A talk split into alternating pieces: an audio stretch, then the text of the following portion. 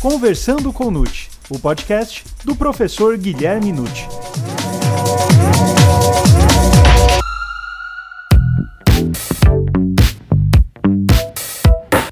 Olá, sejam muito bem-vindos a mais um episódio do Conversando com Nute. Você sabe se o juiz é considerado uma parte na relação processual? E qual a diferença entre impedimento e suspeição do magistrado?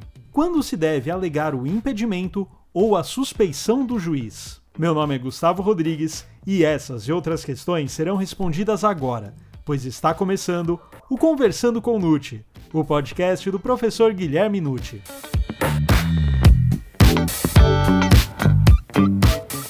Professor Nutti, o juiz é considerado uma parte na relação processual? O magistrado é sujeito na relação processual, mas não creio que possa ser considerado parte. Ele tem a função de aplicar o direito ao caso concreto, afinal de contas, detém poder jurisdicional. Há três sujeitos na relação: o órgão imparcial, que é o juiz, suprapartes. De um lado, a acusação, órgão acusatório, parte. Do outro, o acusado, representado pelo seu defensor, parte também. E veja-se como isto se aplica desse modo. O artigo 252, inciso 4 do Código de Processo Penal, menciona que o juiz está impedido de exercer jurisdição se ele próprio for parte. Então veja, sob esse contexto, parte é acusação, defesa, órgão acusatório, réu, mas não necessariamente considerar o juiz uma parte.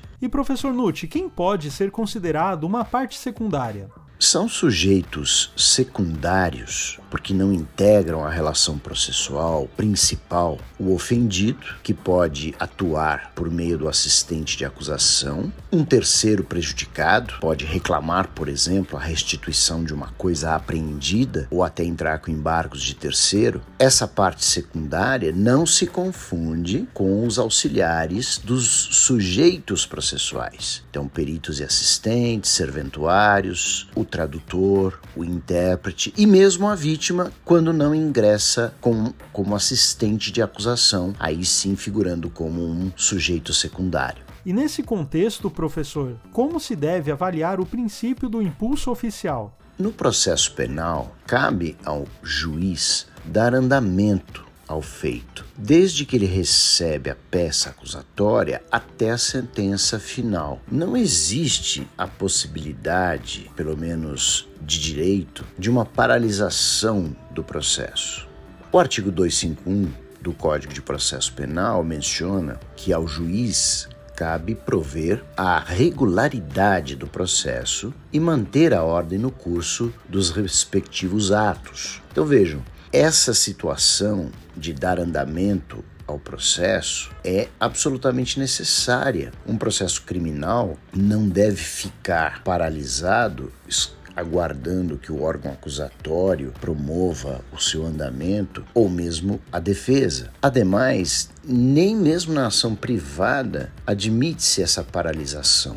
Basta analisar o contexto do artigo 60 do CPP, em que se mostra a indispensabilidade do andamento processual, sob pena de perempção. Então, quando a ação privada, né, proposta pelo querelante, que é a parte ofendida, deixar de promover o andamento durante 30 dias seguidos, o juiz pode então julgar extinta a punibilidade por conta da perempção. Diversamente de um processo civil, onde se pode dizer que houve uma paralisação por falta de andamento da parte e, com isso, extinguir-se o processo sem julgamento de mérito. No processo penal, o juiz deve dar andamento à ação, à ação penal quando pública, incondicionada ou condicionada e no tocante à ação privada, considerar perempta a ação se não tiver andamento. Agora, a perempção provoca a extinção da punibilidade. Não se pode promover outra demanda. E professor Nutti, qual seria a diferença entre impedimento e suspeição do magistrado? Tanto o impedimento quanto a suspeição do magistrado são institutos que buscam garantir a sua imparcialidade e com isto prestigiar princípio constitucional, que é o do juiz natural e imparcial. A situação de impedimento é mais grave do que a suspeição, porque o impedimento está diretamente conectado à imparcialidade do magistrado. Tanto é verdade que no artigo 252 menciona-se que o juiz não poderá exercer jurisdição no processo. Isso significa que o seu poder de aplicar o direito ao caso concreto está eliminado naquela situação. Por isso, o juiz impedido que tome decisões num processo, essas decisões devem ser consideradas inexistentes. Tem que ser refeito o processo. Penso então que não é nenhuma questão de simplesmente declarar uma nulidade se alguém levantar a questão. É, é mesmo a inexistência jurídica daquele ato porque afinal de contas há um impedimento que impede o exercício do poder jurisdicional. Entretanto, nós temos é, posição do Supremo Tribunal Federal, que já considerou a hipótese de validade de uma prisão decretada quando se descobre que o impedimento existe, mas depois dessa decisão ter sido aplicada. Penso que, na verdade, o ideal seria que este ato decretando uma prisão fosse validado por um juiz não impedido. O artigo 252, que trata do impedimento, ele é composto por um rol taxativo. Não se deve ampliar essas situações para casos mesmo que análogos ou similares, porque está, se tratando aqui do exercício jurisdicional, então há de, se, há de se ter aqui um rol bem restrito e que se possa seguir exatamente como posto pelo Código de Processo Penal. Eventuais situações duvidosas podem surgir naturalmente e, na minha visão, pelo menos, quando isto acontecer, não sendo possível considerar o juiz impedido, visto que a hipótese não está expressamente prevista no artigo 252, devemos tratar como suspeição. A suspeição, por outro lado, que está no artigo 254, ela também atinge a imparcialidade do magistrado, mas ela pode ser superável se a parte não reclamar, por exemplo. E uma situação que me parece importante destacar é que esse rol do artigo 254 tem sido considerado, grande parte da doutrina e também da jurisprudência, um rol taxativo. Entretanto, nessa situação, suspeição, não impedimento, creio que o ideal não é considerar esse rol estrito, porque, afinal de contas, está se lidando com a imparcialidade do magistrado, a imparcialidade do Poder Judiciário, que decorre da Constituição. Então, não tem sentido surgindo uma situação que não está expressamente prevista no 254, mas que demonstra que o juiz não está atuando com a devida imparcialidade, deve haver a suspeição reconhecida. Um exemplo: podemos ter um caso de um juiz que sofre como vítima de um crime grave e de repente ele se torna parcial ao julgar crimes do mesmo padrão. É um ser humano pode ser levado a esta hipótese. Então, por que a parte vai suportar esse tipo de parcialidade? É um vício, precisa ser superado. Então, por esta razão, parece-me que as causas de suspeição devem ser consideradas de maneira mais relativa, menos absoluta. As causas de impedimento, sim, absolutas, o que está no rol do artigo 252. Agora, as causas de suspeição, que estão ali previstas no 254, penso eu, devem ser analisadas e possibilitando à parte apontar alguma outra situação que possa também indicar a falta de imparcialidade. E professor, se o rol for considerado taxativo, a amizade íntima ou inimizade capital do juiz com o promotor ou com o defensor pode ser acolhida? Nesse caso, não, porque a lei é clara não é? ao mencionar a parte. Podemos ter então caso de amizade íntima ou inimizade capital do juiz com relação ao réu, ele é a parte. Nunca com relação ao defensor, que é apenas um representante da parte. No tocante ao órgão acusatório, que se pode apontá-lo como parte, na essência, o interesse aí é da sociedade e não pessoal não é, do promotor de justiça que está ali atuando em nome do Ministério Público. Então, muitas vezes, o que acaba acontecendo é que existe a alegação de parcialidade por conta de um coleguismo, de relações sociais, contatos profissionais, contatos até acadêmicos, mas isso faz parte da vida, não pode ser considerado causa de suspeição. Então,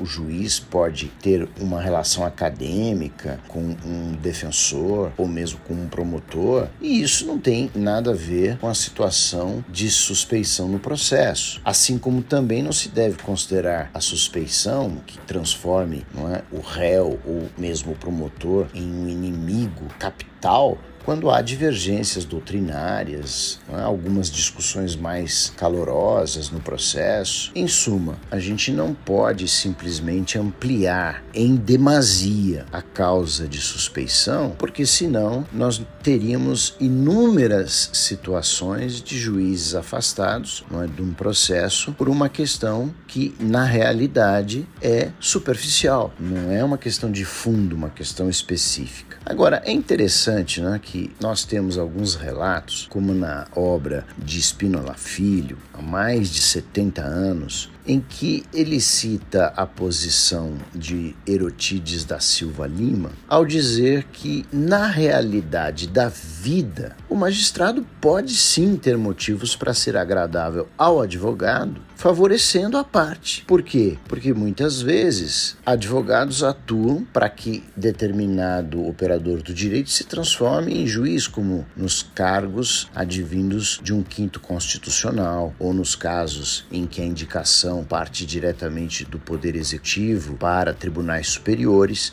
então, nessa situação, aponta-se que poderia sim haver suspeição, mas, na realidade, o que se tem por trás disso é um processo político natural de eleição de um magistrado para um cargo, né, de escolha de um magistrado né, por meio de mecanismos republicanos. Então, na verdade, não consideramos essa situação como uma suspeição do magistrado, porque determinado advogado ou uma banca de advogados apoiou a sua indicação para integrar o Poder Judiciário. E quando se deve alegar o impedimento ou a suspeição do juiz? O impedimento, como nós havíamos mencionado, por ser mais grave a situação, pode ser alegado a qualquer tempo porque, na verdade, acaba gerando a inexistência dos atos. São atos completamente inválidos, porque o juiz não podia exercer o poder jurisdicional. Agora, por outro lado, a suspeição, considerada então menos grave, ela pode ser superada. A parte pode não considerar aquele magistrado suspeito, mesmo que ele possa ter uma amizade com o acusado, por exemplo. Se pode ser superado, então é preciso alegar a suspeição na primeira oportunidade que a parte tiver no processo. Se não o fizer, ocorre a preclusão, vale dizer perde-se o direito de apontar a parcialidade do magistrado por conta de suspeição. Bom, professor Nutt, agora para finalizarmos este episódio, a última pergunta. Pode-se injuriar o magistrado para torná-lo suspeito? Realmente, essa situação de injuriar o juiz, é? ofender o magistrado, justamente para provocar uma situação de inimizade capital e com isso garantir o seu afastamento, não pode acontecer, porque se fosse assim seria consagrar a má fé. Quer dizer, a parte que ofende o juiz acaba conseguindo afastá-lo, mas agiu de maneira premeditada. Processo não tem que acolher atos de má fé. Até mesmo no tocante à nulidade, nós sabemos que não pode ser reconhecida se foi plantada ali no processo com má fé. Então, nesse contexto, o artigo 256 diz que não cabe o reconhecimento da suspeição quando a parte injuriar o juiz de propósito para criar essa situação.